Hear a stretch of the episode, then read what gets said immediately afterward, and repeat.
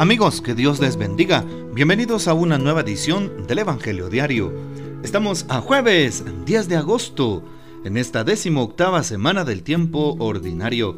Y para hoy recordamos y celebramos en la liturgia de la iglesia a San Lorenzo, diácono y mártir. San Lorenzo, cuatro días después de la muerte del Papa Sixto II, un 6 de agosto, también el diácono Lorenzo, que era muy cercano al Papa, que era una persona que le servía directamente, fue martirizado el 10 de agosto del año 258. El relato de su pasión narra que, después de distribuir a los pobres los bienes de la comunidad cristiana, habría sido quemado en una parrilla por excepción, en lugar de ser decapitado, según la costumbre romana. Es el más célebre de los mártires romanos, su sepultura se halla en la vía Tiburtina. Cuenta la historia que eh, el emperador en ese tiempo quería los bienes de la iglesia, pensando que la iglesia tenía eh, pues muchos cargamentos de oro, plata y vasos sagrados. Y llegó, después de la muerte del Papa, a buscar a Lorenzo, que se había quedado, por así decirlo, encargado de aquel lugar, y le pide que le dé los bienes de la iglesia. Lorenzo acepta muy gustosamente, le dice, regresan dos días y voy a reunir todos nuestros bienes.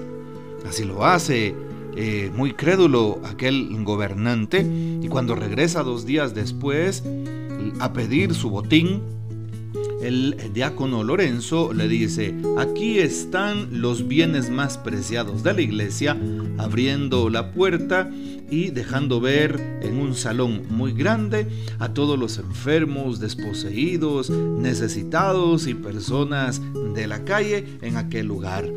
Así es, los preferidos del Señor, los bienes de nuestra iglesia.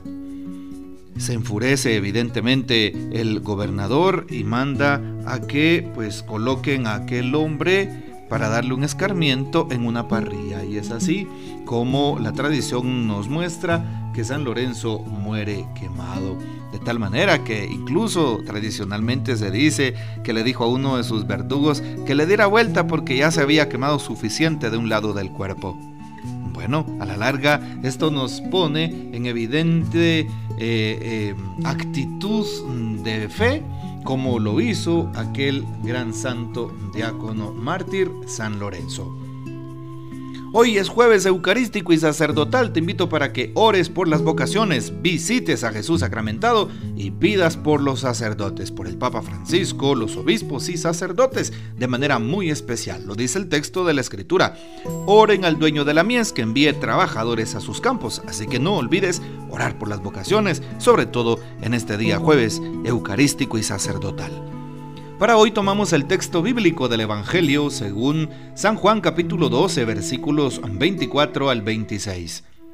En aquel tiempo Jesús dijo a sus discípulos, Yo les aseguro que si el grano de trigo sembrado en la tierra no muere, queda infecundo, pero si muere, producirá mucho fruto. El que se ama a sí mismo se pierde, el que se aborrece a sí mismo en este mundo se asegura para la vida eterna. El que quiera servirme, que me siga para que donde yo esté, también esté mi servidor. El que me sirve será honrado por mi Padre. Palabra del Señor, gloria a ti, Señor Jesús. Empecemos con la primera lectura tomada de la segunda carta del apóstol San Pablo a los Corintios 9, 6 al 10. ¿Y qué empieza diciendo el apóstol San Pablo? El que poco siembra cosecha poco, y el que mucho siembra cosecha mucho. Y dice, cada cual de de lo que tenga en su corazón. Así es. Qué interesante. Cada cual dé de lo que haya en su corazón, de lo que su corazón le diga. Pero qué bonito es cosechar mucho, ¿sí? Cuando damos mucho, que cosechemos mucha alegría, mucha paz, mucha solidaridad, mucho perdón, que cosechemos esas virtudes que sembramos, empezando por la familia, por los demás, por los necesitados, y de esa manera sembremos una buena semilla en el corazón del prójimo, como Jesús la ha sembrado en nuestros corazones con el anuncio del reino a través de la palabra de Dios.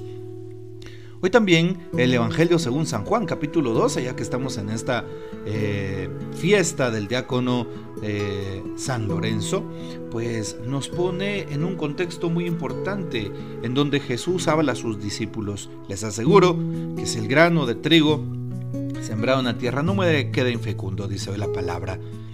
Qué interesante es porque el grano de trigo, como lo hace toda buena semilla, debe caer en la tierra Debe morir a sí mismo para producir más fruto, para que germine aquella planta. Y de esa manera esa planta cuando crezca a su tiempo dará frutos abundantes. Para dar fruto tenemos que morir. Hoy la palabra nos invita a morir, a morir a nosotros mismos, a morir a ciertos pecados, a morir a ciertas maneras de expresarnos, a morir a ciertas actitudes negativas, a morir al conformismo, a morir también a hacer, a quedarnos con el mínimo, esfuerzo, a morir a aquello que me aleja de los demás, a morir muchas veces a mi actitud egoísta, altanera, prepotente, orgullosa, vanidosa, a morir a tanto, incluso a, morir también a mi, a mi soberbia, ensimismamiento, a morir a, a mi dureza de corazón, porque muchas personas podríamos ser aquellos que no quieren dar su brazo a torcer y viven enojados con el prójimo, empezando en la casa. A morir a eso. Hoy nos invita la palabra de Dios a que si morimos, daremos mucho fruto, daremos fruto abundante. Preguntémonos, ¿será que estoy peleando con alguien? ¿He estado últimamente enojado con alguna persona? ¿Será que he dado mi brazo a torcer o quiero realmente que esa persona venga a pedirme perdón? ¿No es más fácil ir? ¿No es más fácil salir? ¿No es más fácil como Dios nos pide, ve y pide perdón, ve y perdona hasta 70 veces 7? Bueno, pues la invitación de la palabra está hecha y por eso hoy se nos da esa gracia, esa posibilidad. Y de esa forma, dice el texto, produciremos fruto abundante. Que se ama a sí mismo se pierde, el que se aborrece a sí mismo en este mundo se asegura para la vida eterna. El que quiera seguirme, dice San Mateo 16, 24, niégase a sí mismo, cargue con su cruz y sígame. Es lo mismo que está diciendo hoy San Juan. El que se ama a sí mismo se pierde, pero si alguien se aborrece en esta vida, se ganará para la vida eterna. Renunciar a nosotros mismos para poder cargar con la cruz y llevarla a la resurrección. Y finalmente el texto dice, el que quiera servirme, que me siga, para que donde yo esté, esté mi servidor. Sí, el que quiera servirme, que me siga. Aquella persona que quiera servirle a Dios, lo debe de seguir, pero con un recto corazón, con una pureza de espíritu impresionable con, una disposición de fe, de tal manera que yo tenga la gana de poder servirle a Dios a tiempo y a destiempo, en lo bueno y en lo malo, en la riqueza y pobreza, como lo dice el consentimiento de la vida matrimonial. Sí, esto se aplica para cualquier cristiano en su amor, en su relación de amor con Dios. ¿Qué nos dice para hoy el Papa Francisco? Bueno, nos titula su reflexión Hay que morir para vivir. Una analogía con la semilla que se siembra en el punto de partida para que Jesús se dirija a todo aquel que quiera seguirlo. Y aunque habla de la muerte, se refiere a la entrega incondicional. Si seguimos la metáfora utilizada, comprenderemos que el proceso del discipulado debe ser fecundo, dar fruto. Pero para que esto suceda, no podemos quedarnos estáticos. No podemos decir sí al Señor y no hacer nada. Así como la semilla es sembrada dentro de la tierra, del mismo modo, todo aquel que quiera seguir a Jesús debe adentrarse en la realidad del mundo y una vez allí conocer la situación del otro para ayudarle. Esta es la manera como se producirán los frutos de solidaridad, la fraternidad, la caridad y la justicia. Esa semilla, entre comillas la pone el Papa, se ha transformado y por ende todo aquel que le dice sí al Señor no volverá a ser el mismo, será transformado en su discípulo en un verdadero Hijo de Dios. Bueno, qué importantes palabras las que nos refiere el Papa Francisco al respecto del texto que hoy hemos escuchado.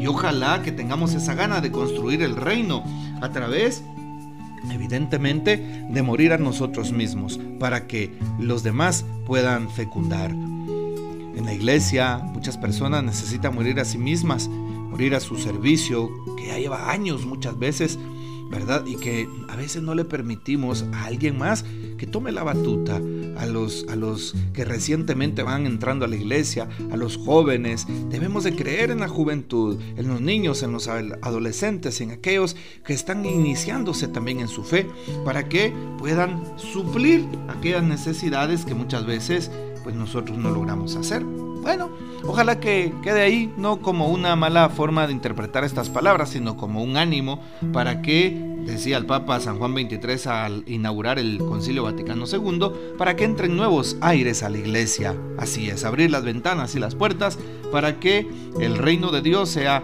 mucho más conocido.